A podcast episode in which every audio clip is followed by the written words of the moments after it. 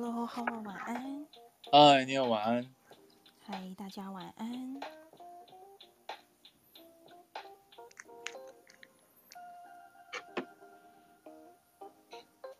因为你这就要开甜橙的团，因为我发现它是蒸馏法，它不是冷压法。嗯，对，所以我非常非常的好奇。我刚好最近也甜橙也快要用完了，因为那时候不是有说甜橙最好不要用太久。我这次已经快要一年了，啊、我想说还是赶快用完。对，因为它是冷压法的甜橙，所以它确实就是有一个呃使用的期限。但是呢，嗯、呃，压榨法的甜呃不对，讲错，呃龙呃蒸馏法蒸汽蒸馏法的甜橙，它应该是可以保存的，可以再放久一点了。嗯对，可是后来它也会因为就是他们的萃取方式不一样，我猜想气味可能也不太一样。对啊，对，手边这一支其实我也不太清楚它到底是是用蒸馏还是用冷压的，所以可能还要再查一下。嗯，对，可能要回到原来购买的店家那边去做查询，它应该都要有标示。然后再来就是呃。蒸馏法除了气味，我猜想会跟冷压法不一样之外，呃，它也比较没有光敏性。嗯哼，嗯哼，对，所以我非常非常好奇，就是呃，它怎么样？对，然后再来就是甜橙，它基本上还是不贵，所以我觉得可以试试看。哦，对啊，甜橙真的是我少数真的用的非常肥类的。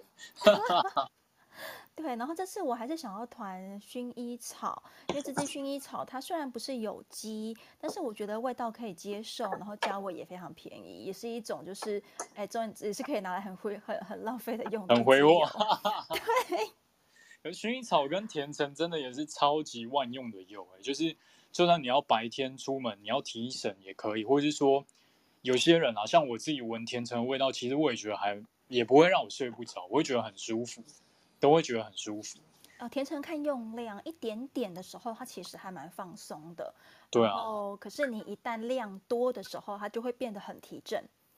哦，对，因为那个味道还是相当的，就是阳光的那种感觉。对对对对。嗯，然后我可能还需要花一点时间整理，还有呃。盘点一下我自己的预算，然后想一下文案介绍，然后才能够就是把表单开出来。嗯，然后这一次也会比较复杂，所以我觉得它也蛮挑战我的行政工作能力。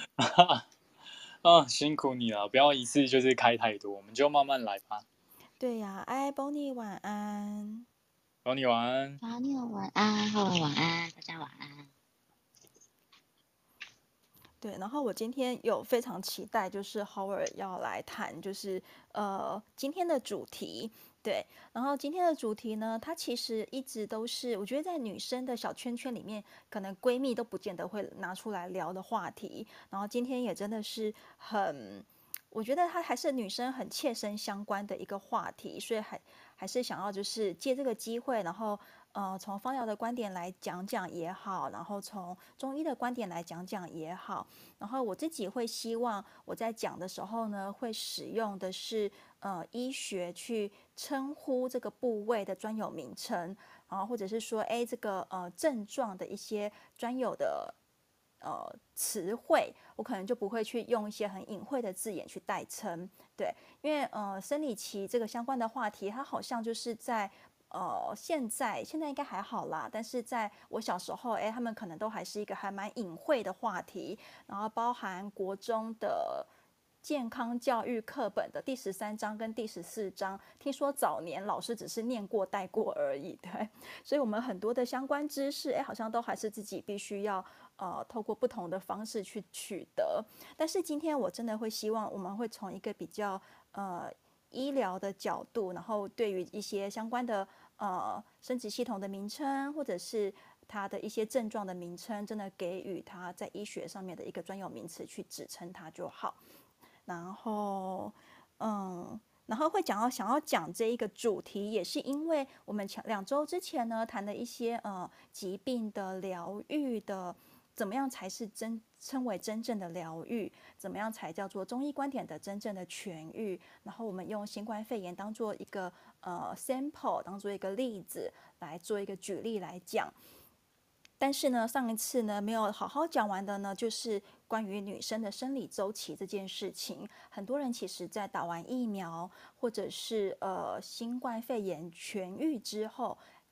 其实会发现自己的生理周期变得不稳定，然后甚至呢会有一些呃相关的症状出现。然后那时候来不及聊聊，也想要接着那时候的话题，然后今天好好的就是呃再来把它讲一讲。然后我们想要再麻烦 Howard。好啊，我觉得今天聊的主题呢，也是很多很多很深入的可以聊的。但是我还是一样啊，就是假设有机会，我都会想偷渡一点点经络的学问分享给大家。因为真的像我们以前在上经络或是上针灸的课的时候，真的很硬很难。但是我每次都想说，有机会，譬如说今天讲到经期，或者偶尔讲到感冒，我就稍微讲一下相关的一些经络或穴道分享给大家。这样，我想大家慢慢记，应该多多少少会记得一些非常实用的穴道啊。像我们之前有聊到，像合谷穴啊、什么曲池穴啊这些很常用的穴道，我想大家多多少少都有一点印象。那这次我也会分享一些关于月经，哎，可以从哪个地方来找我看一些穴道，或者说有一些硬节点把它按开，能够帮助我们缓解一些经痛或者说经期的不适的问题哦。好。那今天的主题呢，我想前面我可能会先简单分享一下关于，呃，可能中医理论对于经期这方面的一些看法，然后等下也会分享一下关于痛经啊，或者说月经周期这方面的议题，就是可能从中医观点还是从现代医学观点来看的话，大概会看到什么样的现象，或者说它的原因是什么。我们都会做一点简单的分享，那可能等一下呢，Neil 或是说 Bonnie 也会分享他们平常的一些，哎，假设遇到这类问题的时候，自己会怎样处理，然后 Neil 也会分享一些精油呢，可以用在这方面的时机，所以这个大概是我们今天的一个纲要。那关于月经这部分呢，其实，在我们上一次聊到的节目，我们聊的是新冠肺炎，但是其实在去年，很多人都有打疫苗吧。有些人应该都有观察到自己打完疫苗之后，后来的那一两次经期可能量变得比较比较不太一样。有些人可能变得比较少，或者说有些人会延迟。当然，也有些人反过来变得提早到了，然后量呢，诶也不一定可能变得比较多。每个人身体其实反应的机制跟呃这个平衡的模式都不太一样。那其实月经这个是非常多方面的，它是会很广泛，可能包含像是心。跟肝、脾、肾、心、肝、脾、肾，如果以中医观点，心、肝、脾、肾都有关联性。但如果从现代医学观点来说的话，比较直白的说法，像是大脑啊，或者说我们的脑下垂体，因为大脑虽然跟我们的思想有关系，其实它也有一些内分泌的功能。除此之外，也跟我们身体的神经的一些系统，像是交感神经、副交感神经，也会有关联性啊。然后像脾胃，哎。脾胃的话，中医讲脾胃，其实也跟西医或者说我们现代生理生理来讲的内分泌的功能，或者是说甚至消化肠道菌丛的这些功能有关系。最后一个是肾，可能跟我们的肾上腺，还是说跟性腺这方面，还有像是生殖的这些器官，像子宫、卵巢这些地方，其实这些系统要互相支援配合之下，才能够调节我们身体的这个月经周期哦。那如果中医观点还会说有一个很特别的系统叫做奇经八脉，奇经八脉是除了这个正经之外的这个特别的八个脉系统，包含了比较重要的几个，像是冲脉、任脉、冲任、冲任，或者说我们讲任督二脉，好，其实冲任督都跟我们生殖的这方面的功能特别相关。它的这个方面的功能，精气要达到一个足够的状态下，才能够让精气。才能够让我们这个精气正常而来。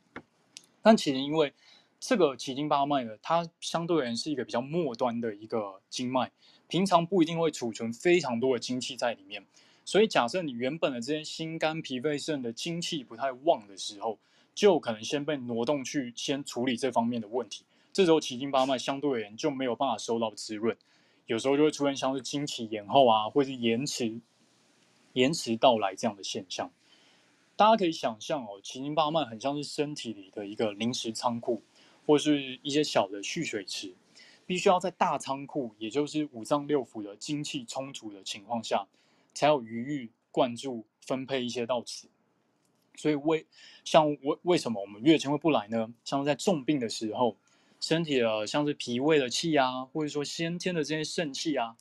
大部分都被先拿来调动去资助我们的战场。可能像是感冒的时候，我要先处理这方面的问题，我外来的病毒、外来的这些细菌，我要先处理掉它。他说我今天我今天身体有个地方受了重伤，可能骨折了，还是这边有一个局部大发炎的状态。我也要先把这些肾气跟功能先拿来处理这方面的问题，所以大部分的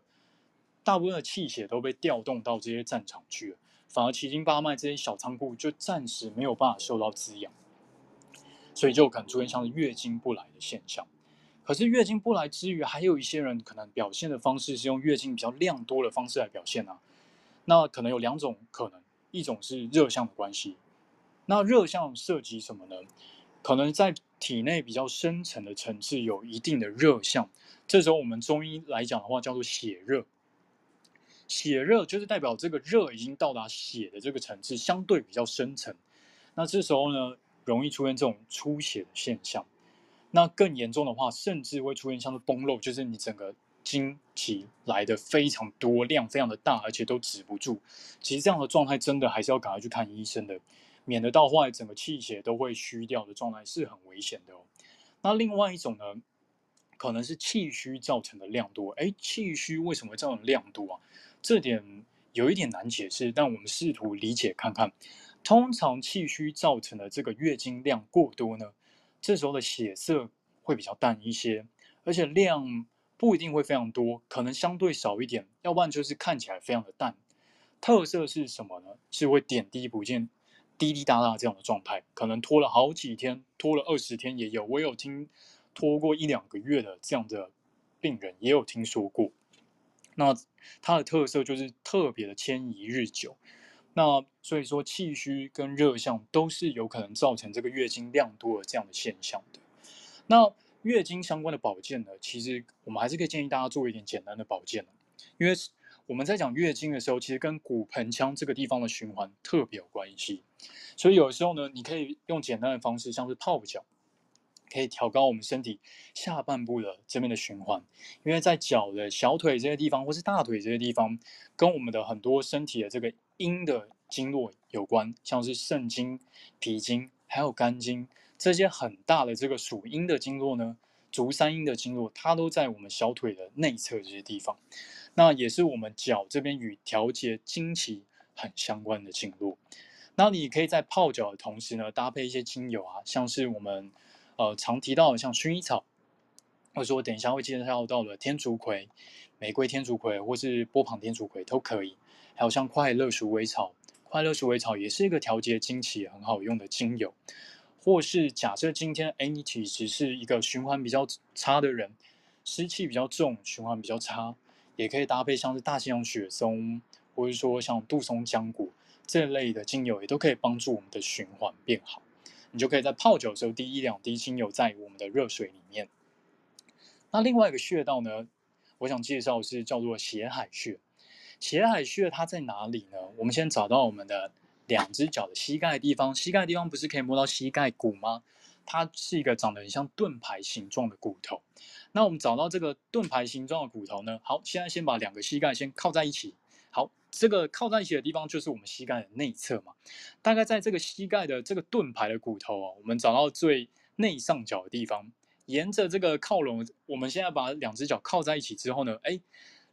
大概靠在一起的这个地方就是所谓的斜海穴这个位置哦。其实，在这个这个。附近的周围区域也都可以按摩一下，有些地方你可能按下去会有一个酸麻感，或者说有个胀痛感，那你把它稍微按开，都有一个缓解我们的这个经期不适的一个作用。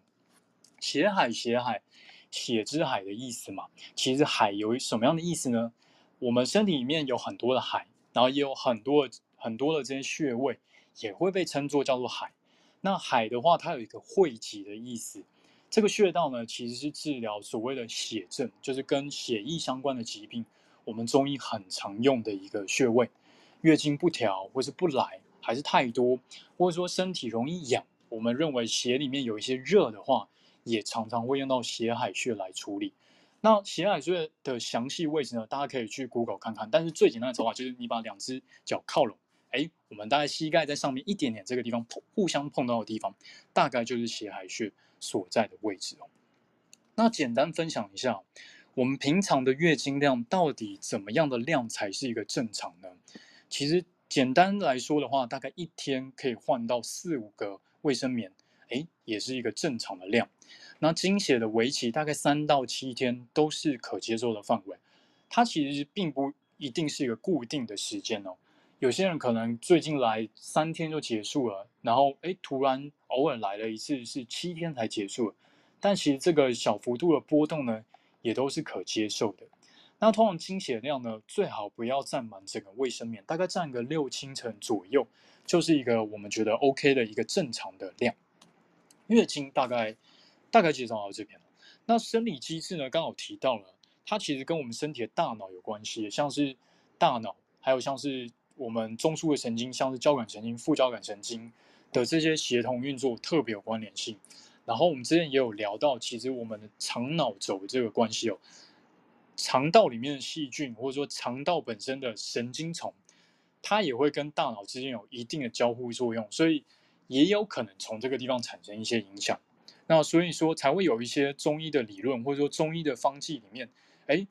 今天我要调节你的经期，我第一个要先从你的脾胃来处理。所以很多人都会觉得脾胃是一个很重要的地方，也有很多的医家都有这样的见解，常常会认为脾胃是一个后天之本，因为你没有好好吸收这些食物的精气来源的话，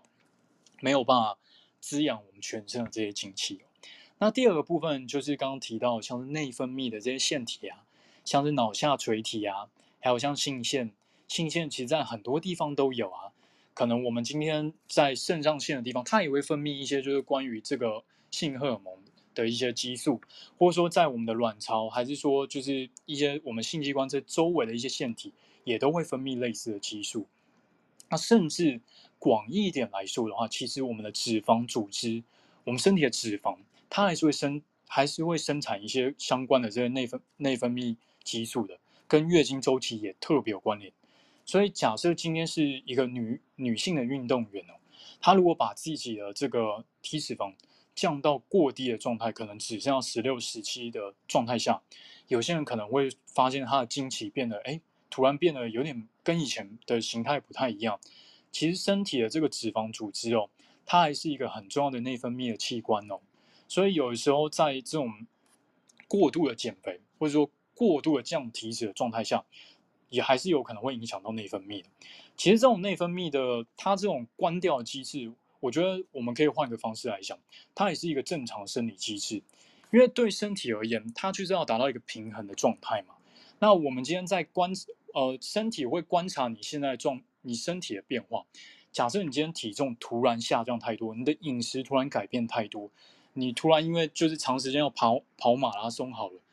这种时候其实是消耗身体非常大量的机能的。那为了就是保存我的机能，那当然为了我的健康，为了我的身体的健康，我当然要先暂时把这个相对不必要的机能先给关掉吧。有时候月经就会延迟来到啊，这也是一个正常的生理机能。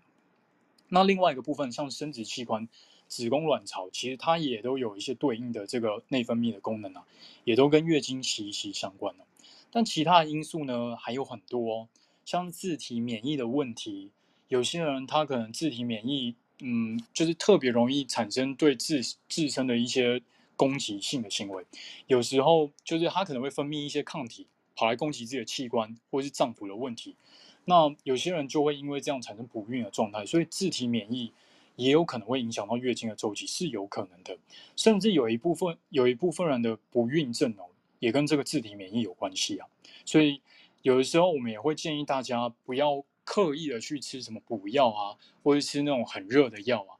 一部分的原因也是要希望我们的自体免疫能够被安放在一个平衡的状态。如果说吃了太多补药，你身体本身的自体免疫的平衡又是比较不稳的人，有些人就特别容易再产生一些自体免疫的问题哦。那另外的像是感染。感染不用说，外来的邪气、外来的病毒一定会影响到身体的机能嘛？或者说，像我今天打疫苗进来身体里面，它必须我们身体必须要花一定的精力去对抗它，或者是说去产生抗体，去认识这个新来的一些抗原。那它还是对身体有一定的影响啊，也会影响到我们的月经周期，或者说像刚刚讲到的创伤，如果说我今天某个地方啊骨折了，还是说受了重伤，它还是会有可能影响的。然后像是精神压力、药物，还有像情绪的问题，也都跟我们月经的这个生理周期息息相关哦。那其实月经失调呢，它还可以用很多层面来看。第一个像是周期的部分哦，周期有些人可能提前了。有些人晚到，或者说有些人状态是先后不定期，有时候早到，有时候晚到，他真的不知道规律如何，所以这一类的情形都是非常的痛苦的。或者说他的周期呢，刚刚有提到正常应该是三到七天是一个 OK 的一个经经期的这个来期。如果说你今天超过了，或者说哎来一天就结束了，可能还是要去试图理解一下，去诊断一下到底原因是什么。然后呢，还有像什么像精量。如果说今天你来了只有三天，哎，三天是一个合理的天数，对不对？可是量非常非常大，每天就要换十片这个棉片好了，那一样还是要小心，是不是有什么样的器质性的问题呀、要来处理，或者说量非常非常的少，来了七天，可是每天的量真的我用个两片就结束了，那一样也是要注意一下，到底是什么样的问题？是气血虚的问题吗？还是说你这边的循环太差了，产生一些阻碍呢，造成经期没有办法充分的把这些子宫内膜给充分的代谢掉，所以其实经量也是我们要注意的一个部分哦。那有些人在月经来的时候呢，也会出现一些其他的症状啊，有些人可能情绪会变得特别的暴躁，或者说产生一些水肿的问题，诶，其实这也跟内分泌相关，还有像是乳房胀痛，或是说有些人会经痛。那其实经痛的位置哦，还蛮广的。有些人会，大部分的人都是集中在我们小腹这个位置，也就是肚脐以下这些地方。但有些人也会出现腰酸背痛的情形哦。然后还有像是肠胃的症状，有些人会便秘。那我比较常听到的是腹泻，有些人会出现这样的症状。那其实我觉得像是经期的这个 timing，经期的这个时间哦，它有点像是我们身体一个嗯认识自己的机会，一个小小的照妖镜。为什么呢？像是身体的疼痛哦，它其实跟这个所谓的前列腺素特别有关系。如果你局部的这些筋膜，你局部的这个结构呢，它在一个地方有一个卡住的现象的话，特别容易让让这些激素在这个地方累积之后，你就会特别容易产生疼痛。所以通常在这时候，你会发现有疼痛的位置，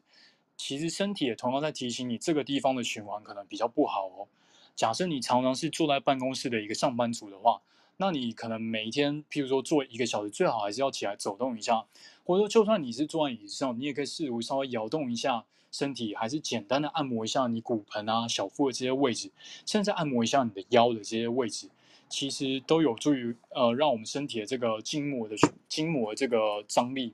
平衡的会更好了。所以它其实同时也是一个照妖镜，特别容易出现在就是这个。结构有异常的地方。那在讲到经痛的时候，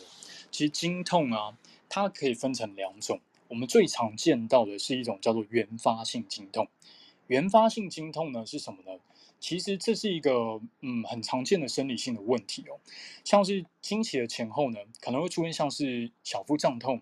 还有像腰痛的问题。有些人可能会出现像是恶心、呕吐，还有像腹泻啊。比较特别的，甚至会出现头痛、冷汗的现象。有些人甚至因为痛到痛不欲生，甚至会冷汗发出来哦。那其实这个是这个是因为我们身体在月经周期，它后期的时候呢，子宫内膜会增厚，然后预备要怀孕。倘若这时候它没有它没有按照周期，没有没有怀孕，没有正常的，哎，应该说就没有怀孕的话，它就需要进入一个汰换的阶段。子宫内膜脱落的时候呢，这个时候就会释放前列腺素哦，进一步会造成子宫的收缩，产生疼痛的现象。那前列腺素呢，当然也不会乖乖待在局部而已啊，就可能循环到附近的这些肌肉啊、组织里面去，造成腰痛或是腹痛这样的现象。那如果是继发性的呢？继发性的经痛呢，可能就跟我们器质性的问题，像是子宫肌瘤。还有像子宫内膜异位这些有关系，这些也被认为跟经痛是有关联性的。那经痛，经痛，关于痛症的中医理论呢？其实我们在讲痛的话，可能部分的朋友有听过，我们之前有分享过所谓的不通则痛。其实大家可以写下来这两个字哦，通跟痛这两个字长得非常像嘛，对不对？其实部首只差简单的差了左边的部首而已。不通则痛呢，不通不通，其实就是气血不通畅造成的疼痛，也可能跟我们结构的局部呢很紧绷有关系呀、啊。疼痛呢这一类的疼痛通常比较剧烈，然后它的疼痛点按压之后，哎，会很痛，所以你通常不太敢去压它，越压越痛，而且会有一点绞痛的现象，甚至有些人会变得有点灼热胀痛这样的形态来表现哦。那这一类的病人。可能他的经痛的时候呢，血块也会比较多，然后颜色呢可能是偏向鲜红或是暗红的，而且通常是在经期还没有来之前就开始疼痛了。这个是所谓不通则痛的这种月经疼痛类型。那讲到不通则痛之外呢，其实中医讲不通则痛还有另外一个说法叫做不容则痛。不容则痛，这个容字怎么写呢？就是荣耀的荣。或是说，有些人也会写成营养的营，不营则痛。营跟荣其实它的意思是差不多的，就是我们身体的营养物质没有办法充分的分布到这个地方来，我们的气血没有办法把养分带到这个地方来，也会造成疼痛。所以不人不溶则痛，它的原因是因为气血不足，或者说没有办法充分的把营养物质带到这个地方来造成的疼痛。这一类的气血不足的疼痛呢，它的痛感比较隐晦一点，是一种隐隐作痛的状态。然后按压之后呢，哎，越按越会觉得比较舒服，而且有些人会热敷之后会得到缓解。其实这一类的状态哦，跟我们气血不足比较有关系。所以通常通常我们在讲到进补的时候，假设你今天要到要用到像是八珍汤、四物汤，还是说有些人听过像十全大补汤，还是说你要吃药炖排骨？通常比较适合用在所谓的不容则痛的朋友，是所谓偏向气血不足的。气血不通，假设今天是因为不通则痛，就是所谓的气血不通畅的人，如果你重用补药的话，这个气血壅塞的情形反而会更严重。所以其实这一类的补药哦，比较适合用在气血不足的病人身上。不不通畅的话，其实就是要去打通它。我们会用所谓的行气药或是活血药。把路径给打通之后，自然而然身体就可以把养分带去那边给他了。但如果今天是气血不通畅的时候，你还用补药的话，就像是我今天想要把大量的物资从台北送到花莲，我物资非常的巨大，但是我平时我们的货物没有办法透过像是火车或者我开货车把东西送到花莲去好了，其实一样啊，还是会造成局部的问题啊。所以气血不通畅的病人。假设你这样用四物汤的话，反而会有机会变得更严重哦。有些人会出现像是化热的现象，会变得可能更痛啊，而且这个热性的状态、发炎状态会变得更严重。反而我觉得真的是过犹不及，适得其反啦。甚至假设你今天体质是比较偏向痰湿体质，好了，痰湿体质的人，诶，可能容易头昏脑胀，然后身体也比较嗯，有一点胖胖肉肉的，皮下脂肪也比较多。这种时候也要特别小心补药哦，补药用的太多，如果说你没有注意把气血的通畅度打通的话，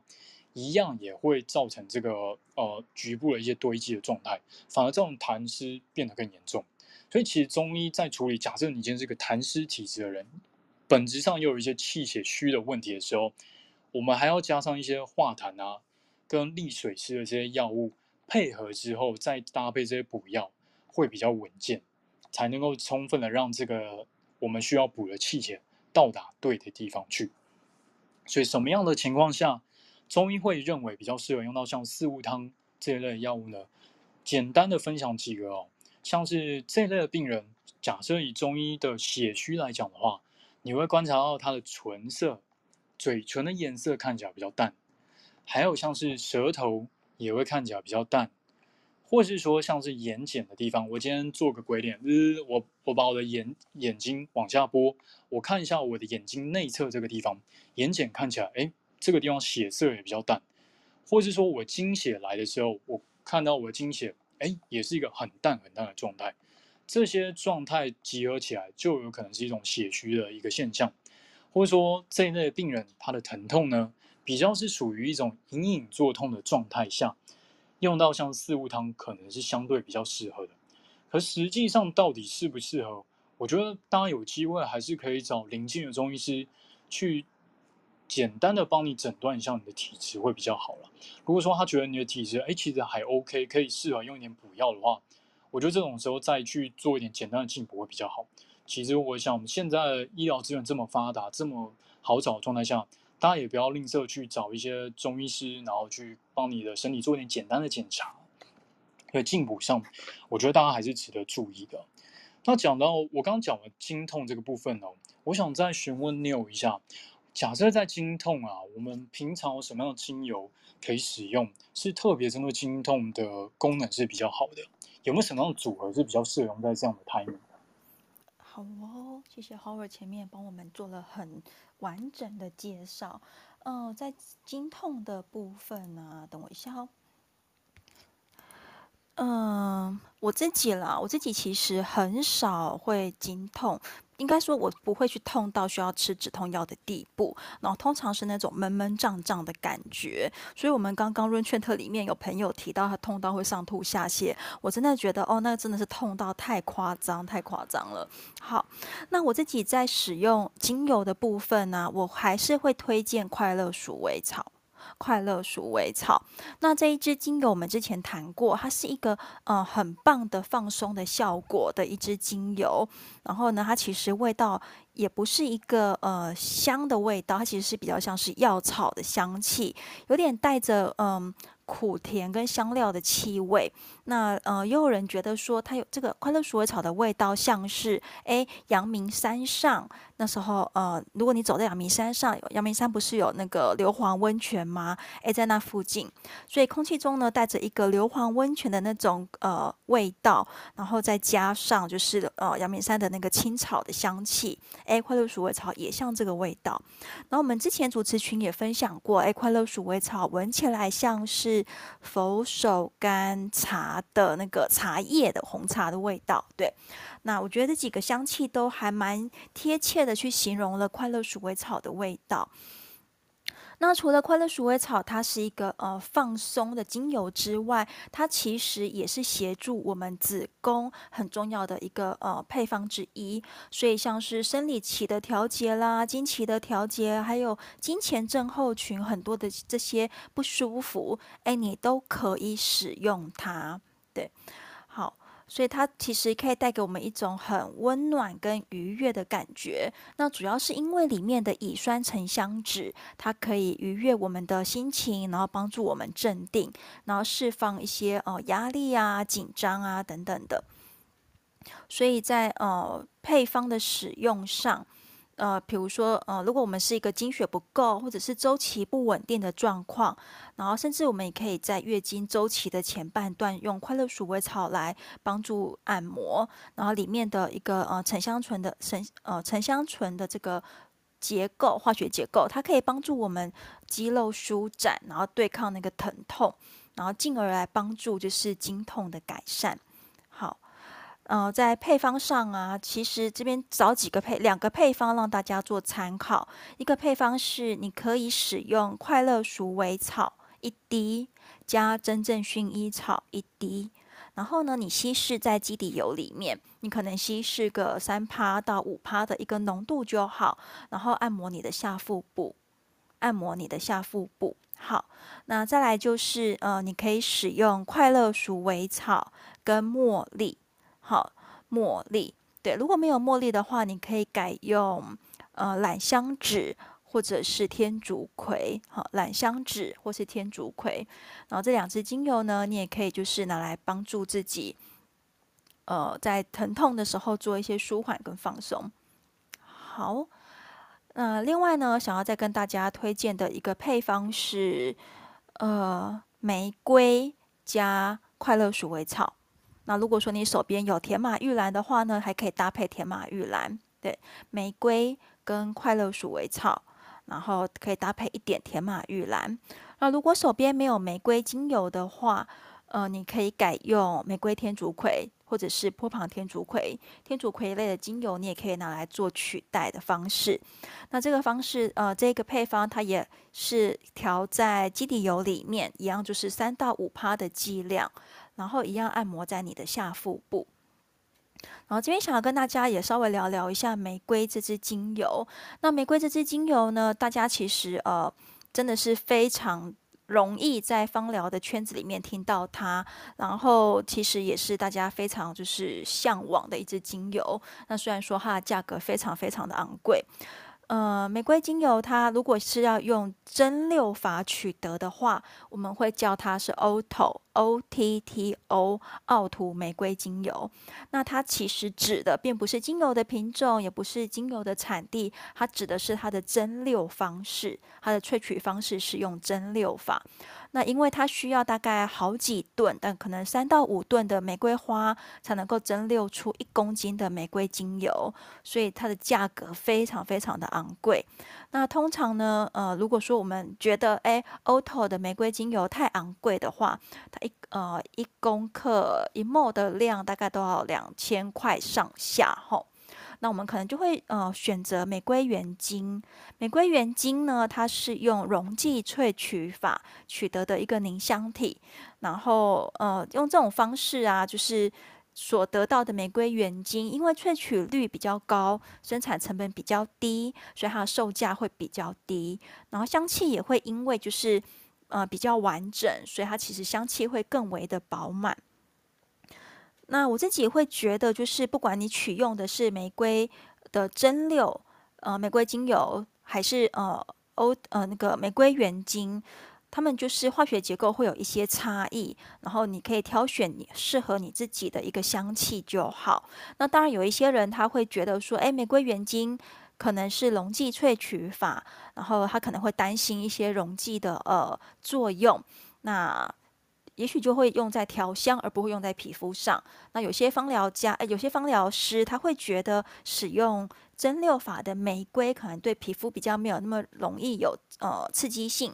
那我觉得就是每一个人的考量都有他自己的呃观点跟立场，呃，也没有谁对谁错。然后我会觉得就是挑选自己的需要，然后来找到适合自己的精油。那只是跟大家说明一下，哎，你在买玫瑰的时候呢，可以注意一下，你买到的是蒸馏法还是呃溶剂萃取法？好，那呃再跟大家做一个说明哈，玫瑰精油啊，它其实呢，就是对于女性来说。我自己啦，会觉得它对于我的情绪跟精神的影响，比对我自己的生理影响来的大。可是实际上呢，玫瑰它也是一个女性能量的代表用油，呃，也是就是对我们女生来说也是很棒的一个子宫的滋补的呃用品，能够全方位的调节我们的生理机能。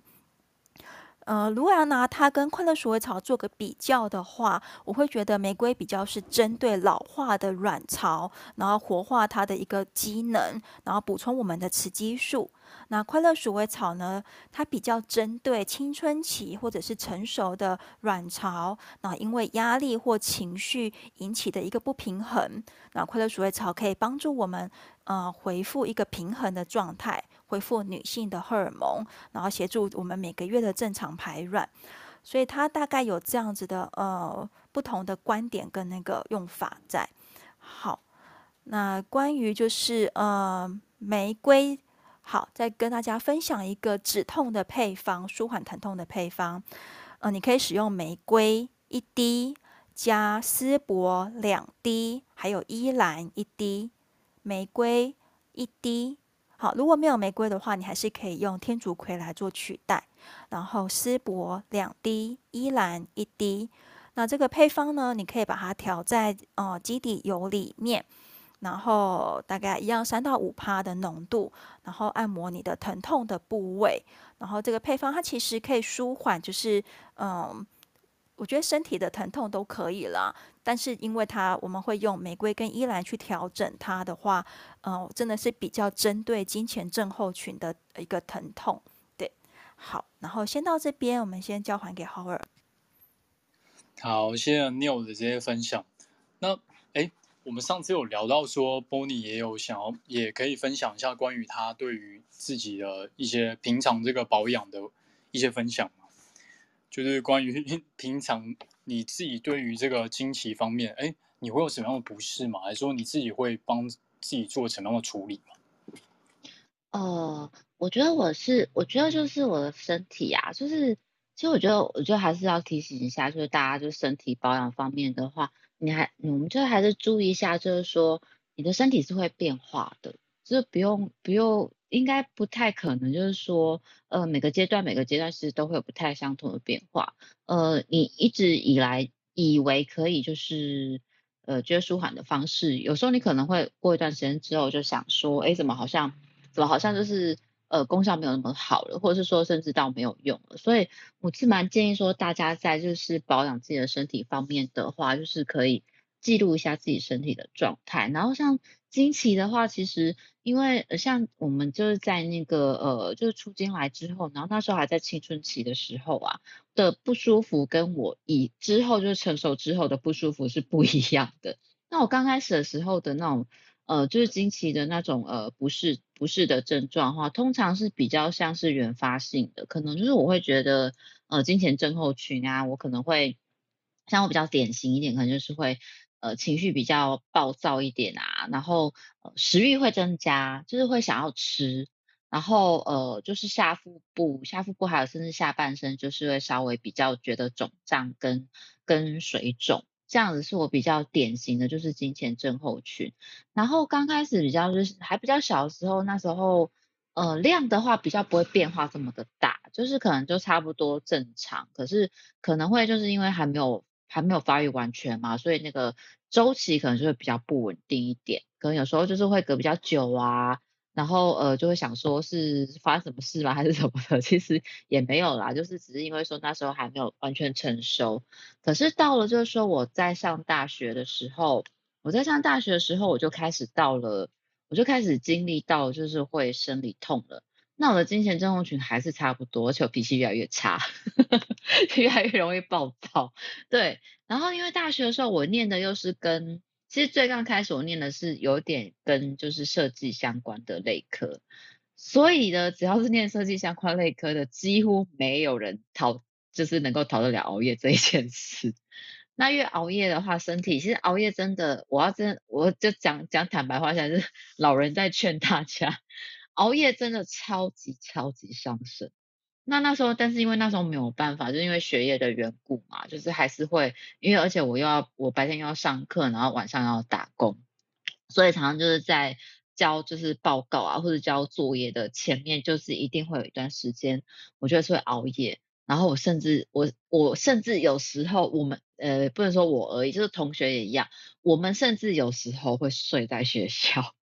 对，是到这种状况。那熬夜那段时间是生理痛，就是最夸张的时候。像刚刚就是在那个那个 c h a r 里面也有人讲，那呃上吐下泻的话，我是不会到就是拉肚子，可是有没有到呃有时候严重的确会呕吐。然后我有我记得我印象是超深刻，有一次我是严重到就是我整个人痛在趴在地上。爬着求我妈赶快去帮我 买止痛药，因为就是那时候还没有，那时候就还没有养成就是呃就是呃处理自己身体不适的习惯，所以可能就是会呃就是状况发生了才会赶快想着要去处理，然后那时候就是真的那有一天真的是痛到那种状况，那那会伴随着就是全身发冷。那那个痛我一直很难，我一直觉得啊，没有子宫的人很难很难理解那个叫什么痛诶，因为它也不是，它也不是就是你被揍啊，就是也不是皮肉痛，都不是，它是那一种，它是那种就是你的呃，就是你的子宫就是下腹部，女生的下腹部，然后子宫那个部位是整个会发冷到你就是整个人会整个人就是会会抖的那种寒冷。然后刚刚浩有讲到一个是冒冷汗，就严重的时候不是不是每一次都这样，我先强调，就严重的时候是是整个人是冒冷汗，然后整个人是发寒的，是从体内开始发寒出来，然后它是那一种比较像收缩痛，就是它是就是你是从里面从里面开始有东西，感觉上就是扯着你的内脏。然后呃，所以我真的觉得还，我我真的觉得男生无法理解是很理所当然的事，因为你们没有那个器官，对，然后你就是会，你就是会难过到你就是整个人就是会缩成一团，因为像我讲的，就是你会发冷嘛，你会发冷，然后冒冷汗啊，然后就是会痛到你站不起来，因为它是从里面，它是从里面出了呃出来的那种感觉。那通常通常如果说。已经到了这么难过的话，就是一定要吃止痛药。那是那个是你在下什么东西？你在按摩都没糊啊，除非有旁边的人懂，除非旁边的人懂，然后他赶快去帮你，就是按摩啊、舒缓啊。然后呃，通如果是这种发发寒发冷型的，呃，温敷热敷绝对会得到舒缓，这个是还蛮有用的。但是我那时候就是。因为那时候就是还有一大堆的方法，比如说教大教，就是好像我们要怎么哦，我要就是要那个呈现一个猫式，我不知道就是大家有没有练瑜伽，那个猫式就是你要呃你要上半身往下趴，然后把你的就是掰的掰的屁股往往上抬，然后可能是趴着，然后把屁股往上抬，就是让你的子宫可以前倾的那个动作。也有人教说这种动作就是可以比较舒缓一点，然后就是呃温敷的话。温敷的话，我尝试的温敷，因为有人会直接敷在前面嘛，就是你子宫的位置。可是到后面，到后来，我还有另外一个症状，就是会腰酸。刚刚有提到腰酸，腰酸也是很多女生会有的症状的时候，我会觉得温敷我的腰椎，就是呃尾椎那个部分、荐骨那个部分，对我反而会比较舒服。对。那所以就是像这些，像这些呃这些症状，就是可以，然后我我这处理方式啊，就是可以帮助帮助舒缓。然后通常我要是很严重的时候，止痛药一吃下去的话，然后一热敷下去的话，我没有第二句话，就是马上躺去睡觉了，马上躺去休息了，因为那个身体，因为你身体已经在承受那个疼痛，所以你只能就是疼痛一舒缓之后，你就是。你就是放松的状态，就是反正就赶快去睡觉，没有第二句话，就是这样，不要再去想想着你还要做什么事了，没有这回事。那这个的话，就其实在长期来说的话，其实我只能够得到一个结论，就是呃，这么多的林林总总的症状，然后这么多林林总总的保养方式，除了你去看，除了你去看医生，然后看中医帮你做调理，或是你要用。精油啊，用按摩的方式帮你做调理之外呢，不好意思，你就是你就是认命一点，好好照顾好你自己的身体吧。呃，尽量不要，真的尽量不要熬夜啦，真的尽量不要熬夜。那你说有一些人工作工作的缘故，他真的必须要上大夜班。一般而言，我认识的需要轮班的人，到后面就是经期都乱七八糟的。对，那有没有固定的？有没有固定的就是生理痛，就是因个人的身体而异，但是周期通常都会乱掉，这个真的好像是一个很难去平衡的、很难去平衡的的地方。可是就是就就尽其所能吧，看你能做到多少，不然就是真的是请就是中医师帮你做，帮你做一些辅助调理这样子。然后平常的话就真的是。如果你不用上大夜班，就请你好好的睡觉，好好的休息。对，要不然我觉得，因为如果你还有另外一个就是说太固定的生理痛，而且每次都痛到每一次你都痛得受不了那一种，呃，一呃，我之前听到大部分人的说法就是说，请你直接去看妇产科医师，帮你仔细做一些评估，就是看是不是有子宫内膜异位症。或者是其他的问题，对，如果你每一次都这么这么就是是就是疼痛的话，因为其实我们在身体的状况是呃就是上上下下比较不稳定的时候，呃不并不是会每一次都会都这么疼痛的，就像我讲的，可能我身体调养好一点的状态下。我其实不用经历这么每次都这么严重的生理痛，我后来就是乖乖的，可能乖乖的睡觉啊，然后是把自己的作息调好啊，乖乖的吃中药，其实我就不会有这些这么是就是舒缓了很多，然后不会这么严重了。那另外还有一个就是像呃，像就是说，比如说你是会比较循环比较不好，或者是或者是那个很容易就是你会浮肿，经期来你很会浮肿的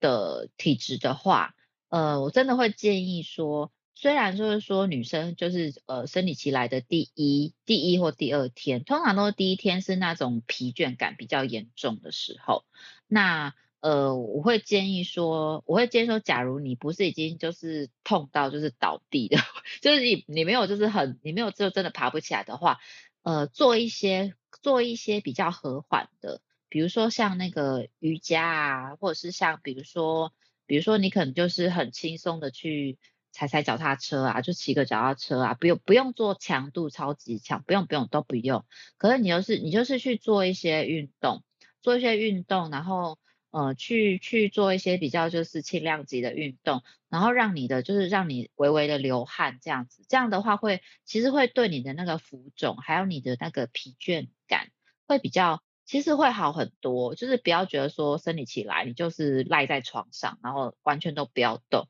当然，如果你真的很不舒服，你像刚刚讲的，可能你生理痛到你需要休息的话，你就躺着吧，对，你就躺着。可是如果你只是觉得就是有点慵懒啊，然后觉得就是呃，可是又觉得就是身体下半身肿肿的不舒服啊，像我以前也会这样。那原则上其实有那种就是呃健身健身教练会建议说，或是。长期有在健身的人，他会建议说，呃，你就起来动一动，不要就是不要就是一直只是坐着，然后不要就是觉得说，反正我我生理期一来，我在流我在流血，我就是我就是躺着不要动最好。其实这个时候他们反而会建议说，你稍微起来动一动，做一些活动，然后运动一下，稍微流一点汗，你的那个肿胀感跟你的那个浮肿，还有你的不适感，其实会其实会比较好一点呢、所以这我觉得大家可以试试看。那另外就是说，呃，我想一下，还有就是说，像那个生理期，就是喝那个巧克力呀、啊，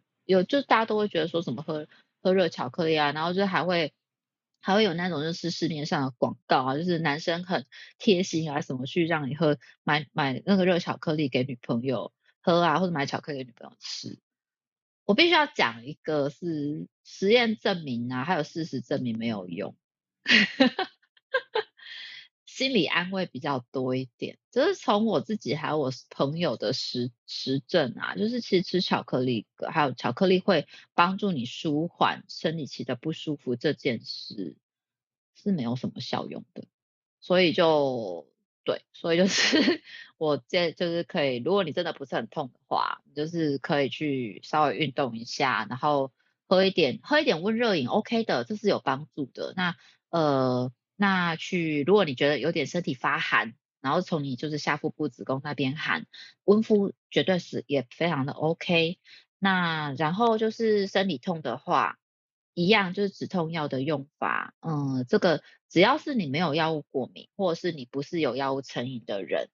记得快要痛之前就要赶快吃，不要等到不要忍到很痛的时候才吃，因为这样子药效会会大打折扣。对，不要害怕止痛药，你一个月才来一次生理期而已。对，如果正常来说的话啦，对。然后呃，然后还有一个，还有一个我觉得还蛮。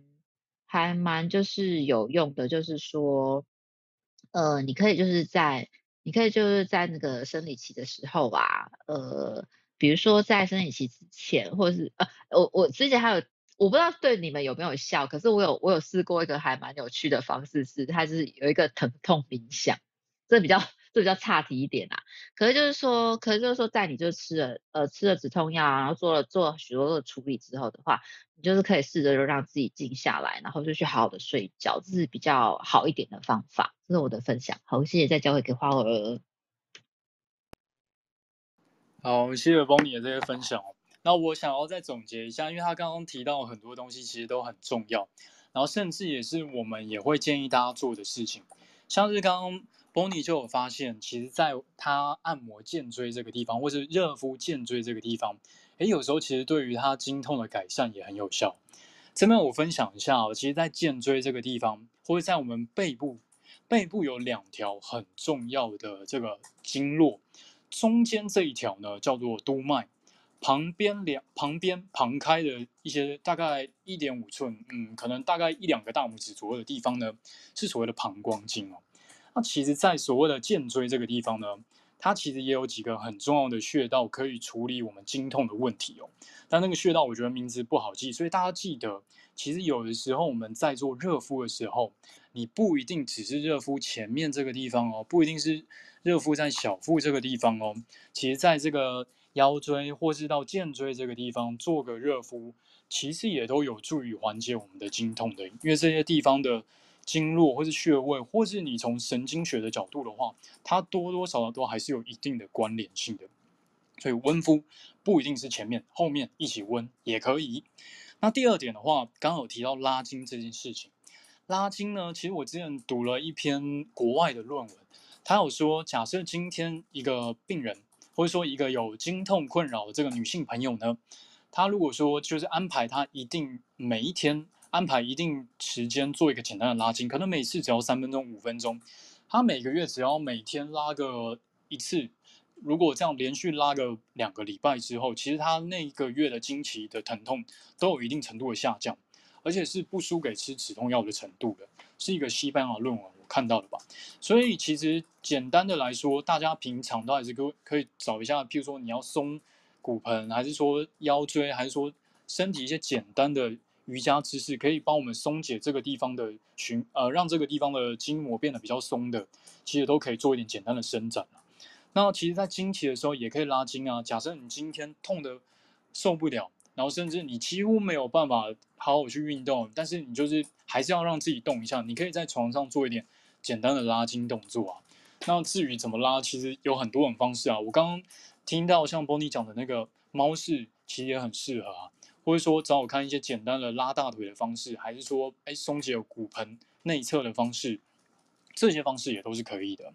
那如果当然你今天体力还可以的话，去做一点简单的，比如说骑单车、慢跑，或是。最简单的去走走路，也我觉得也都是可以的。因为我们当我们在走路的时候，或者说做一点简单的运动的时候，我们下边这边骨盆腔的循环也会变得比较好。因为我们大部分的生活形态可能都要长时间坐在办公室，坐在书桌前。那你这样的生活形态下，其实这个地方的循环通常都不会太好。所以也会建议大家，如果真的可以的话，做一点简单的走动，这个也都很好。那第三点的话，还有提到像是作息，我们今天作息不正常，或者说你今天大小夜常常要就是交替来换来换去，这样的生活形态下，其实对身体还是有一定的压力的哦。有些人这个时候，哎，可能经期就会变得比较不顺了，所以还是建议大家能够把作息调好会比较好，稳定的一个时间让自己睡觉，最好最好能够让自己睡足八小时。虽然我觉得很奢侈啊，但是你最好，呃，如果平常睡不到八小时，你周末最好还是要让自己睡到个八小时，会比较好。其实这个是在国外是真的有人去做研究发现的。很多人声称自己不需要睡太久，可能他声称自己只要睡个四五个小时，隔天都很有精神。但是大部分人在抓去做实验之后呢，可能只有不到十 pers，可能不到一成的人哦，是真的是可以这样睡很短。对于大部分的而言，可能平日都还是要睡到七八个小时才是足够的，所以睡眠真的是很重要。那第四点，刚好提到像止痛药，止痛药这个部分呢，其实我个人虽然是中医，我们我们虽然念的是中医，但是其实止痛药这部分，我也不反对大家使使用。假设你今天真的很痛很痛，你手边没有任何东西可以处理的话，你在一个比较。呃，早期的疼痛开始发生之前，你先简单的吃一个止痛药之后，其实可以预防它后面变得更严重。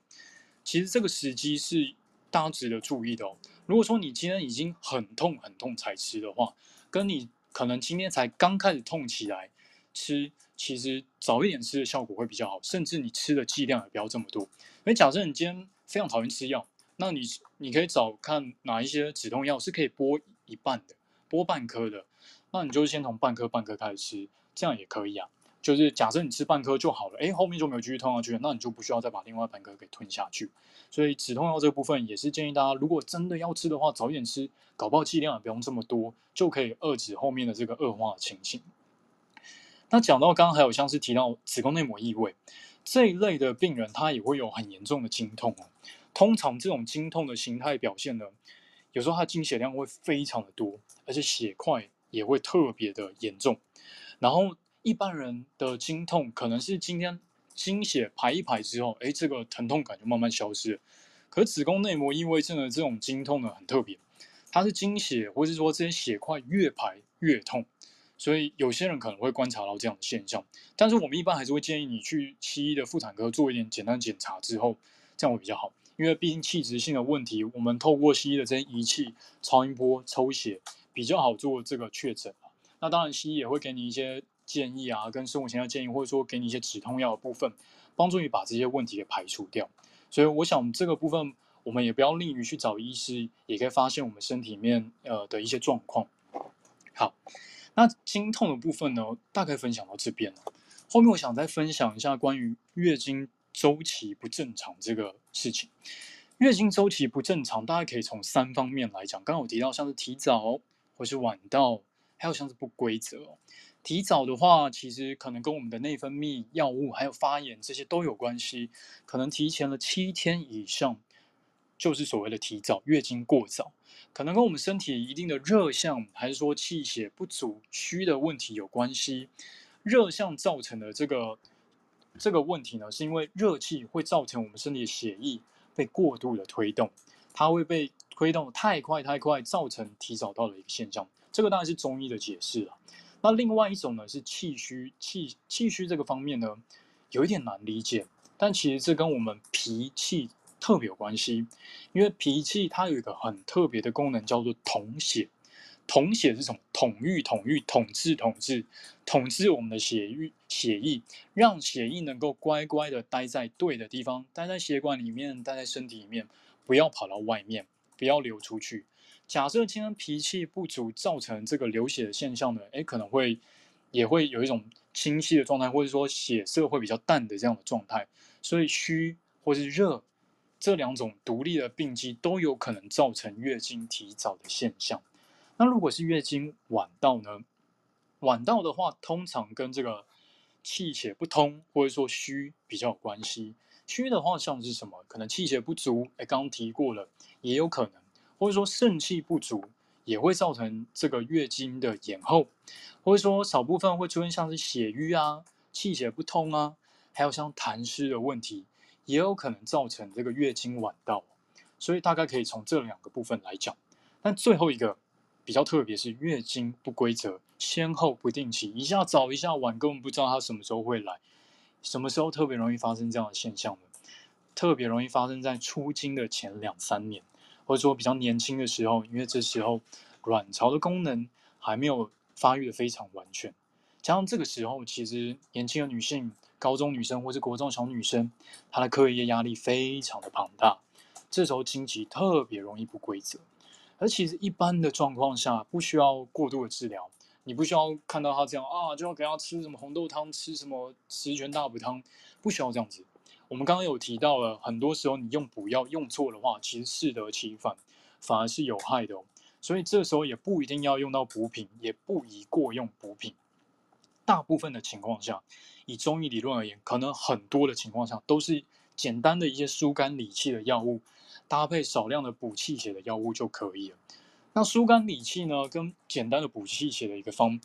有一个非常有名的方介绍给大家。但是当然我。非常不推荐大家直接去抓，只是这个药，我觉得它有一些功能跟它的一些它的一个药物的理解，我们也可以拿来运用。这个方叫逍遥散，这个方出自于太平惠民和剂局方。这个和剂局很厉害哦，是宋代官方成立的一个药局。诶，宋代就已经有成立一个药局了，它专门提供给那时候民众各种成药啊。假设你在偏远地区，这个地方刚好没有医师，但是刚好有一个。和剂局，你就可以到这个地方去找对应的成药，诶，可能跟那边的呃这个药铺的人说你有什么样的问题，他都可以简单配一些药物给你。而且宋宋朝，我觉得真的是他们的官方做的还蛮不错，他会收集很多当时的名医或者说民间的这些医师，他会献上他们家传的很厉害的药方给官方，然后他把收集成册，就变成这个和剂局方的一本书。里面有非常多到现在都还非常常用到的这个中医的方剂，那逍遥散这个方很有趣哦，它是一个少量的补血药，加上一点点简单的补脾胃的药物，跟一些很弱的这个疏肝理气的药，这样互相调和而成。那其实有时候大家会想说啊，我今天就是经期经期不来，就是简单的补血吗？还是说我就用一堆补气的药物就可以疏就可以帮助我这个经期正常而来吗？还是说我重用一大堆疏肝理气的药物就可以经期正常来吗？其实倒也不一定，有时候用一些很轻微的、很轻的方式，稍微去梳理一下，这个时候就已经可以把我们的问题给调理好了。那我想要介绍一个里面很特别的药物，它也是一个疏肝药，也是我们精油里面会用到的一个精油哦，叫做薄荷。它是逍遥散里面的其中一个疏肝药。薄荷呢，其实在中医来讲呢，它是很常用在热性感冒的药物，具有一定的这种疏散性啊，或者说像我们之前有聊到，像尤加利，还有像是罗纹沙叶，这种都是带有一个风属性的精油，你闻的时候或是滴在身上的时候，都会有一定的凉感。那薄荷不用说，也是有一个疏散性这种凉感的精油。那在中医里面会认为它有个清利头目的效果。有时候觉得头昏脑胀不太舒服，哎，常常用到薄荷这个药物或是精油。此外，此外，它其实也有疏肝解郁的功能哦。如果你今天体质是一个比较容易上火的人，啊，经期来的时候，其实不妨来一杯薄荷茶吧。那甚至你也可以在精油的组合里面加入一点点的薄荷精油，或者说跟刚刚的一些精油配合，按摩在腹部，带来一些凉感，其实也有助于缓解我们经痛的问题。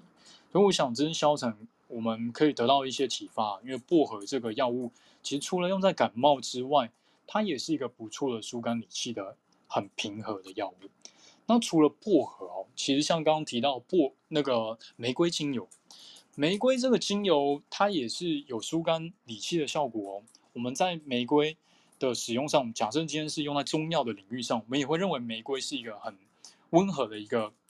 疏肝理气的药物。有时候经期不顺，我们也会加玫瑰在入这个方剂里面，当做一个止痛的药物。但是因为它的它的这个性味还是带有一点点凉寒凉之性的，有些人吃完之后呢，或是泡茶，或是饮用的这个浓度太高，会有一点呃轻微的腹泻这样现象，这是有可能的。所以大家可以观察一下自己适不适合用到这样的东西。最后我想再简单分享一下。其实刚刚讲了这么多调经，调经，其实调经对中医而言非常的重要。我们中医有一句话叫做“重子先调经”，调经，重子先调经。重子，重子是什么意思？其实就是所谓的不孕的问题。我想要让这个女性能够生下孩子，我希望她身体能够孕育出一个孩子，所以就叫就叫做重子。但其实调经调得好，才能够让我们身体的五脏六腑达到一个平衡的状态。刚刚有提到，其实我们这些五脏六腑的平衡，如果达到一个 OK 的状态，一个平衡的状态之后，它才有余裕去滋养我们的奇经八脉，并且让精气、精气正常的来到。有正常的经期，对于我们的怀孕是非常的重要的。所以，借由观察这个经期的规则性啊，或者或是说像精血的颜色啊，其实也能够间接一窥我们的五脏六腑的平衡哦。所以中医很常用这些身体的表征、生理现象去观察内部的现象是否是平衡的，像是流汗，哎，流汗可能可以观察像是表层的气压，像是叫做胃气或者营气这方面的问题，或者说像是排尿，哎，我可以观察我的肾跟膀胱这两个脏腑，它的气的功能、气化的功能是不是正常的，排尿也是很重要的啊。还有像是观察舌头，或者说舌苔。还有像唾液，哎，我平常会不会觉得口干？还有消化顺不顺？也可以观察胃的这个阴阳状态，肠胃的阴阳状态。其实透过这些，也都是很重要的指标，也会影响到我们平常的用方跟治疗。有可能一个流不流汗，一个排不排尿，会影响我们的方剂非常非常的多。这些都是我们在中医在观察上非常重要的一些鉴别点。那最后，我想再分享一下。关于经络的这个部分，我们是不是可以透过一些经络的按摩，还是穴道的按摩，缓解刚刚提到这些不适呢？譬如说月经的问题、月经经痛，还是经期的这个不稳定，其实都跟一个经络特别有关系哦，叫做肝经。肝经呢，足厥阴肝经其实跟我们生殖的系统疾病有很大的关联性，因为肝经肝经其实跟我们生殖系统呢，它的气机的输血、疏泄特别有关联。那有调理身体这个气的流畅度的功能。肝经大概走在哪里呢？如果我们以小腿内侧来看的话，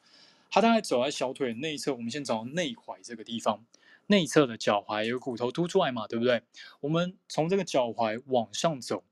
往上一摸，你会摸到骨头，对不对？你骨头的后缘的这个地方，贴着这个骨头后缘的地方，一路往上，大概走到小腿一半以上一点点的地方，这一段都是肝经在小腿的这个循行位置哦。它大概就是贴着这个胫骨骨头的后缘的地方。那这一段区域呢，其实我们这个地方其实有很多重要的穴道，像我们之前提到像三阴交穴、三阴交穴、三阴交穴，我们会讲说是在这个内踝上三寸，三寸是什么？大概就是三个大拇指宽度的地方，上三个大拇指宽度的这个地方叫三阴交。三阴交其实不是肝经的穴道，但是其实它也跟我们这个。女性的这个生殖系统还有经痛问题特别有关联，所以其实一样，我们沿着这个内踝往上走，大概走到三寸的这个位置的时候，就是所谓的三阴交穴。但其实我想要跟大家讲的一件事情，其实每个人的穴位都不一定这么绝对，有时候真的像我们平常在练习找穴位的时候，或者找穴道的时候，我们都会去沿着这个经络慢慢去找，去观察你这个底下是不是有一些经节点。还是有一些肿胀点，或是我就会轻轻的按，询问一下，哎，会不会疼痛啊？问一下我们的病人会不会哪个地方比较疼痛？有可能这个地方就是他真正的症结点所在，反而在这个地方下针，或是在这个地方做一点简单的按压，把这个地方的一些筋结给按开之后，就有机会缓解它的疼痛。所以刚刚讲的这一段，我们从内踝一路往上到到大概到小腿一半，再往上一点点左右的位置呢。其实这段都可以找找看有没有一些筋结点，两两脚都找找看，有些筋结点把它按开之后，其实都有助于我们缓解经痛的问题哦。好，这三阴交刚刚介绍完了，但是我这边再介绍一个很特别的穴道，这个穴道呢，哎，也叫做三阴交。其实啊，古代有很多的穴道哦，它可能在不同的朝代有有经过一定的改动哦。三阴交其实还有另外一个叫做古三阴交的这个位置，那是大概在唐代的时候认为的三阴交的位置。其实它不是在上，它不是在上三个拇指宽哦，它是要往上八个拇指宽的地方，八寸的地方。这个地方也叫三阴交，但是我们现在为了鉴别，会把它称作股三阴交。其实这个穴位哦，它也有很灵敏的效果，也可以处理很多就是经期。还有经痛方面的问题，或者说身体这个三个阴的经络，像是肝、脾、肾，这是这方面的问题，也常常我们会从这个穴位去找一些呃反应点去处理掉。所以一直到八寸左右的这个位置，大家都可以找找看有没有一些经节点，把它按开，有时候就可以缓解你经痛的问题。还有像刚刚提到的血海穴，血海穴也可以缓解经痛，或者说经期的问题。或是说，在脚的大拇指跟旁边的这一指中间的凹缝处，再往上一些，有所谓的一个穴道叫做太冲穴。太冲穴也是肝经的穴道。太太阳的太，冲是那个冲冲撞的冲。太冲穴，太冲穴也是一个肝经疏泄。呃，调节气机非常重要的一个穴道，所以经痛也可以照看太冲穴这个位置按摩，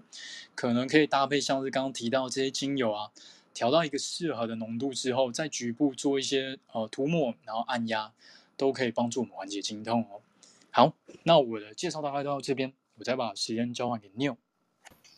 嗯，好哦，谢谢 Howard。对。嗯，我自己其实还想要跟大家分享一些我自己的嗯经验了，对，然后刚刚好就是我们 Rain Chat 里面也有嗯刚好朋友问到就是多囊性卵巢，对我呃大概也差不多在这个时间点刚好要讲这件事情，就是我自己哦很不常生理痛，那当然痛起来的时候，我发现那个疼痛的程度大概就是跟我在生小孩的时候生产的阵痛差不多痛。对，所以其实我后来才发现，哎，其实我真的是很能够忍耐的人，呃，就是在这么痛的状态下，我还是就是呃会忍耐过去这样。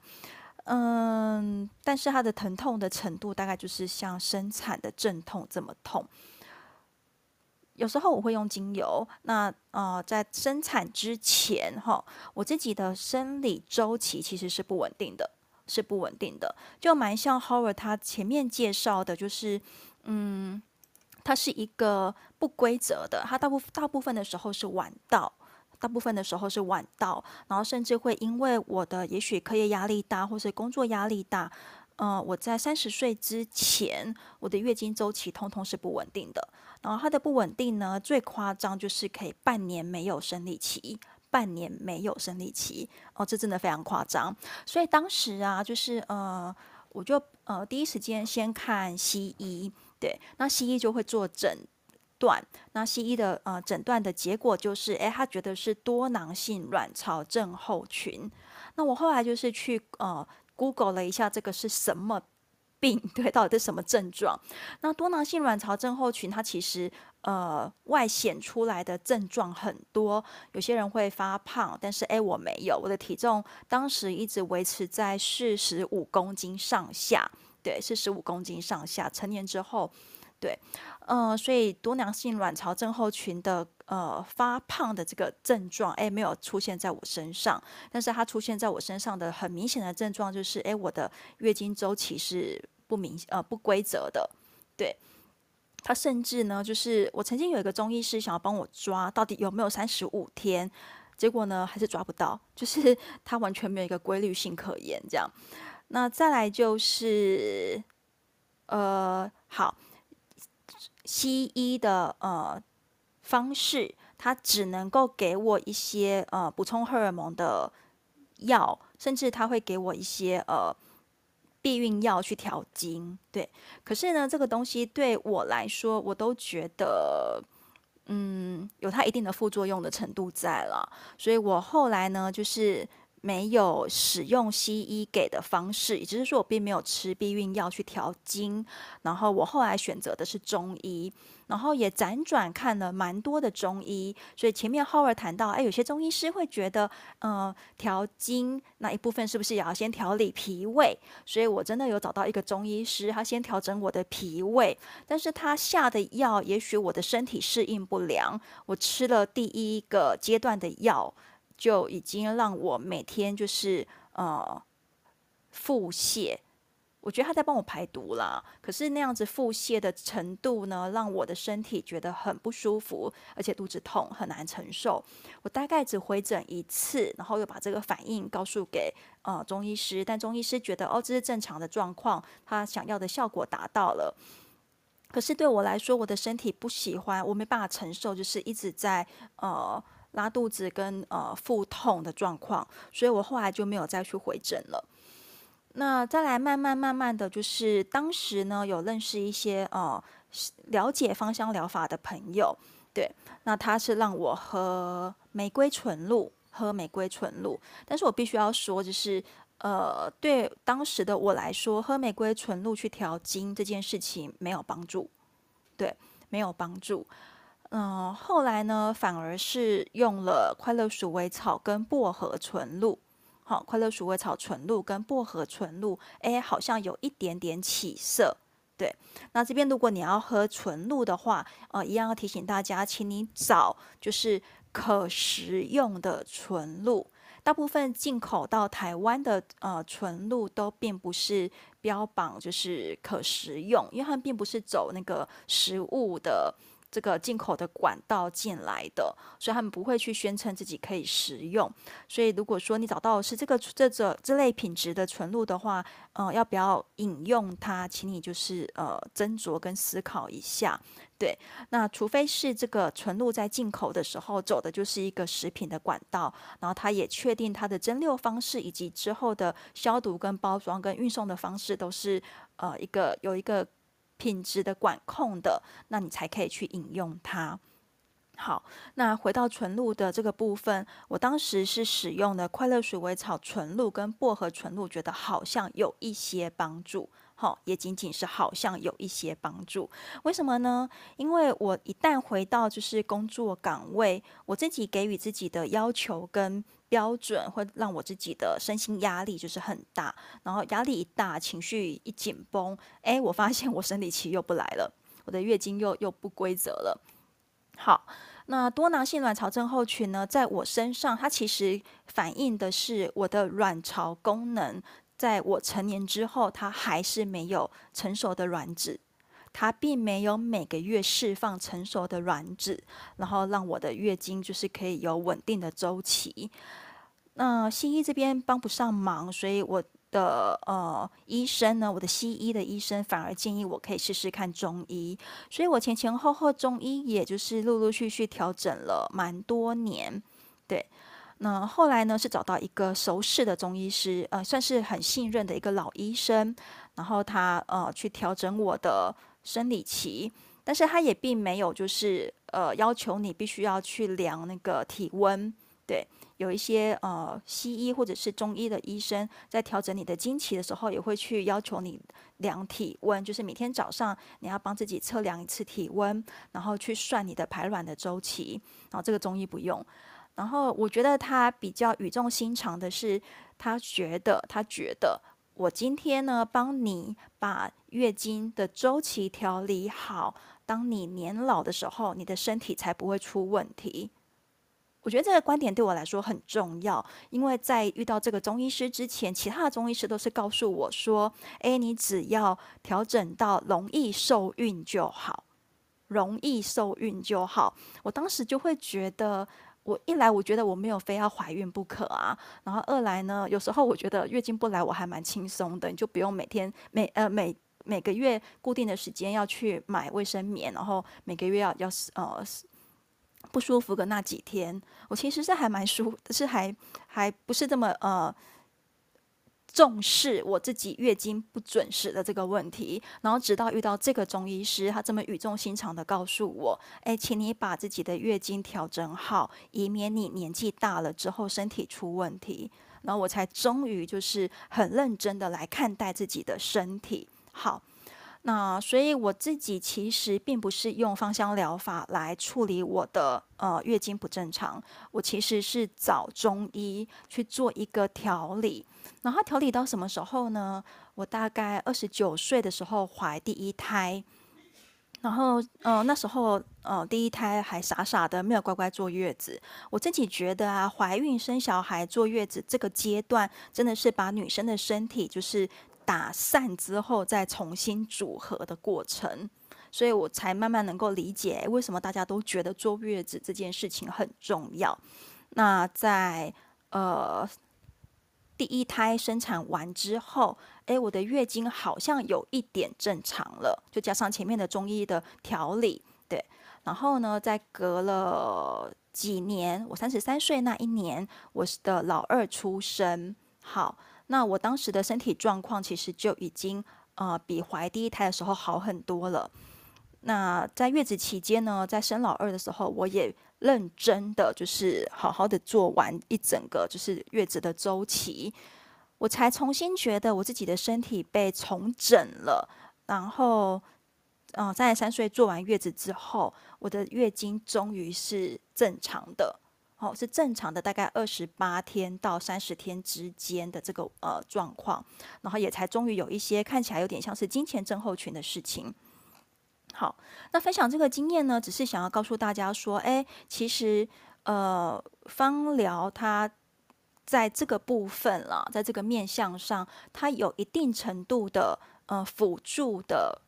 可能性，然后还要因为每一个人的身体，然后因人而异，有不同的效果跟影响。它其实也没有办法打包票说，哎，我一定怎么样的配方就可以得到什么样的效果，其实是真的没有办法的。那另外一个呃方向就是我自己其实比较愿意相信身心相系，就是你的生理跟你的心理是呃互相联动的。所以我在以前就是很不重视我的生理周期的时候，我当时其实。也没有很认同我自己呃女性的这个身份，我其实是比较羡慕，哎，男生可以做什么什么什么，然后女生好像因为自己的身份、自己的体力，还有很多的局限性之类的。我觉得我以前也没有很认同这个面向，对，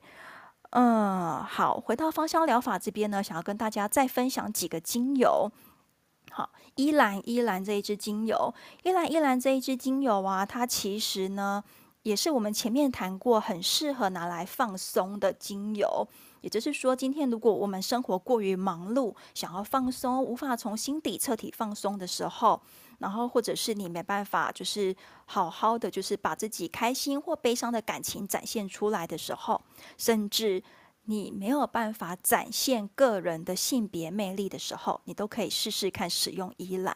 好，为什么特别去提它嘞？依兰它其实啊，在除了放松的面向的呃这个可能性之外，它其实呢有某种程度来说是可以调整女性荷尔蒙的。我们当时在学习芳香疗法的时候呢，呃，我们跟同学互相交换个案练习。也就是说，我请我的同学来当我的练习的模特儿。那他在让我练习的时候呢，我们的配方里面有依兰，但是他并没有告诉我他的生理周期。那我们大概呃练习到第三次按摩的时候，他突然跟我说：“哎，他的生理期乱掉了。”然后我才知道说：“哎，原来他一直有在吃避孕药调经，就一直有在吃药调他的生理期。可是呢，用了这次嗯。呃”用了依兰精油之后，他那一次的生理期是提早到的，是提早的，对，所以我才发现哦，原来依兰是可以影响我们女性荷尔蒙的。所以我觉得，呃，这边几个配方跟大家做分享。就今天，如果你想要调整你的经期的话，你可以使用依兰跟快乐鼠尾草，还有天竺葵，然后你可以搭配一点薰衣草。好，这个配方可以就是呃试试看是不是能够帮得上忙，调整你的一个生理期的一个平衡。那如果说还有呃第二个配方，就是帮助我们的荷尔蒙恢复到一个平衡的状态，你可以试试看依兰加丝柏加没药。好，你参考一下比例：依兰六滴，丝柏十滴，没药四滴。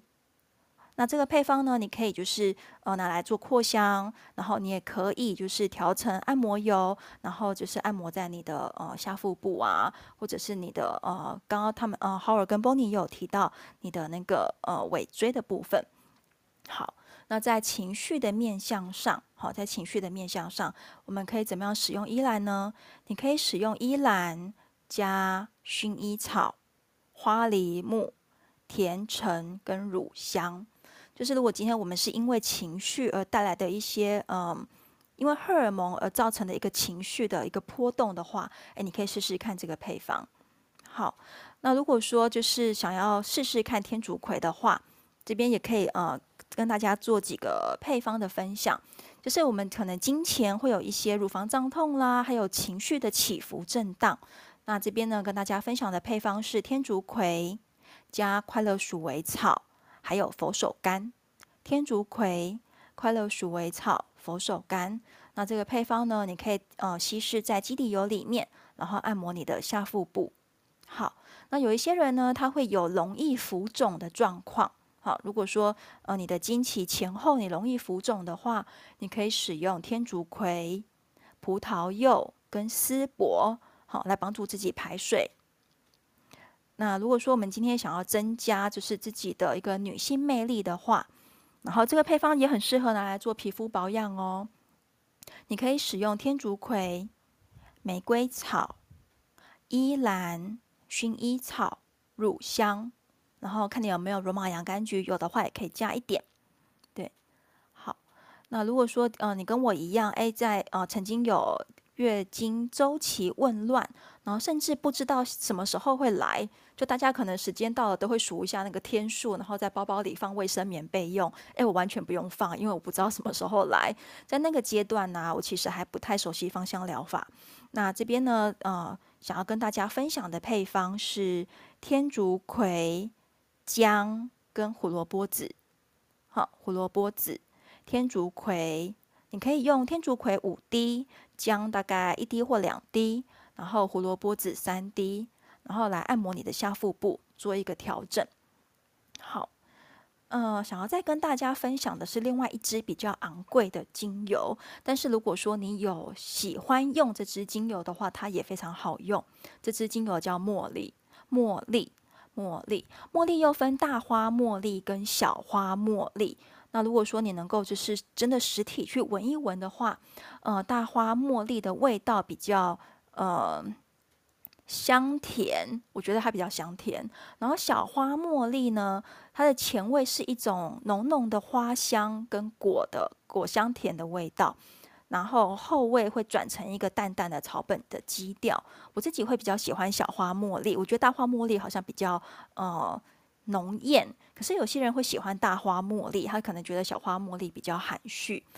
呃，茉莉精油也是一个可以减减轻我们呃。生理痛，然后舒缓子宫痉挛，然后改善就是经前症候群的不舒服。对，那如果说呃你有专业的芳疗师可以做咨询的话，好，呃，在生产的前、生产前对阵痛的时候，你也可以用茉莉来做止痛。对，那可是这个用法呢，就是我们几个呃芳疗师的群主讨论过，就是这个用法呢，一来就是每一个人的身体状况不一样。然后呢，使用的剂量也要非常非常低。然后你可能要必须很能够精准的掌握自己的身体反应。对，所以其实即便我自己呃生过两个小孩，我都来不及在生产前阵痛的时候使用茉莉精油按摩，按摩我的呃外阴部，促进分泌分娩的顺利。对。嗯，一来是我自己的生产状况比较紧急，我都是未足月，就是小孩子不满三十八周，我就必须要生产的一个紧急状况，所以我其实是来不及准备茉莉精油的。那二来呢，我自己可能呃也不太方便带这个精油到医院去，那毕竟医疗系统里面，嗯、如果你要使用芳香疗法的话，会是你自己的个人行为。好，医生其实在现阶段在台湾的医疗系统，他并没有就是鼓励这个方式。好，那只是跟大家分享，哎，茉莉有这样子的止痛的效果。好，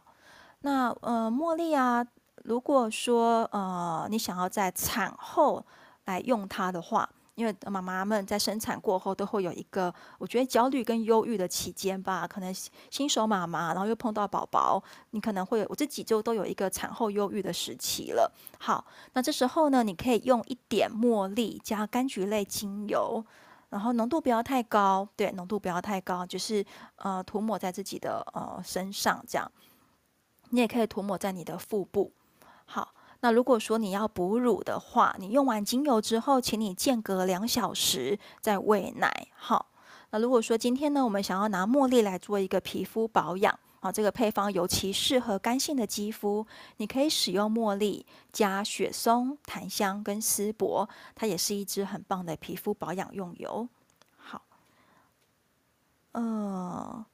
哎，我有看到好人，好，没有，我刚本来看到有人举手，可能他又不见了。那我的分享大概就先到这边，然后再麻烦浩尔。好，谢谢 Neo 的这些分享哦。我想，其实，在关于芳疗这部分呢，大家还是记得一件事哦，因为毕竟它不是正规的医疗，很多时候我们只是一个寻求一个嗯缓解或是一个辅助。但如果今天你的疾病或者说你的不适是一个很紧急的状态，我们还是建议你，哎，直接去找医师做进一步的评估，才是一个最稳妥的做法哦。除非你今天已经对这些精油非常非常的熟悉，那我们对于生生活上遇到一些小小的状况，哎，可能可以用它来帮助我们。但如果是很紧急的，最好还是找专业的人员做评估会比较好。好，那时间我觉得也差不多了，我可能也没有多余的时间再介绍多囊性。多囊性卵巢给大家，因为这个也是一个可以聊很久的主题。但但我觉得这个主题其实分享下来，我觉得不是一个很容易轻易让大家理解，因为它涉及范围很广泛，可能要介绍很多它的生理功能范围，然后它的疾病治疗其实也是相当复杂的。所以多囊性卵巢一般而言，我们可能是会首要还是先建议病人要先减肥，那可能跟我们身体的痰湿过高、痰湿这部分的病邪太多了有关系。那如果说是真的要从芳疗来处理的话，可能是从一些呃可能可以增加我们身体循环，然后处理身体这些湿气的一些精油来帮助。但可能大部分的状态下，其他并不是这么好处理，还是要从生活作息、运动跟饮食去调整，或许才是一个更稳妥的办法。好，那我觉得时间可能也差不多了，那可能十一现在是十一点三十五分，差不多也要跟大家说声晚安了。那两位还有什么要补充的吗？我这边没有喽。嗯、呃，我这边应该也差不多了，因为时间的关系。对，我觉得就我们之后看整理整理有没有其他主题再跟大家分享。好，那时间就差不多，我们也跟大家说声晚安。那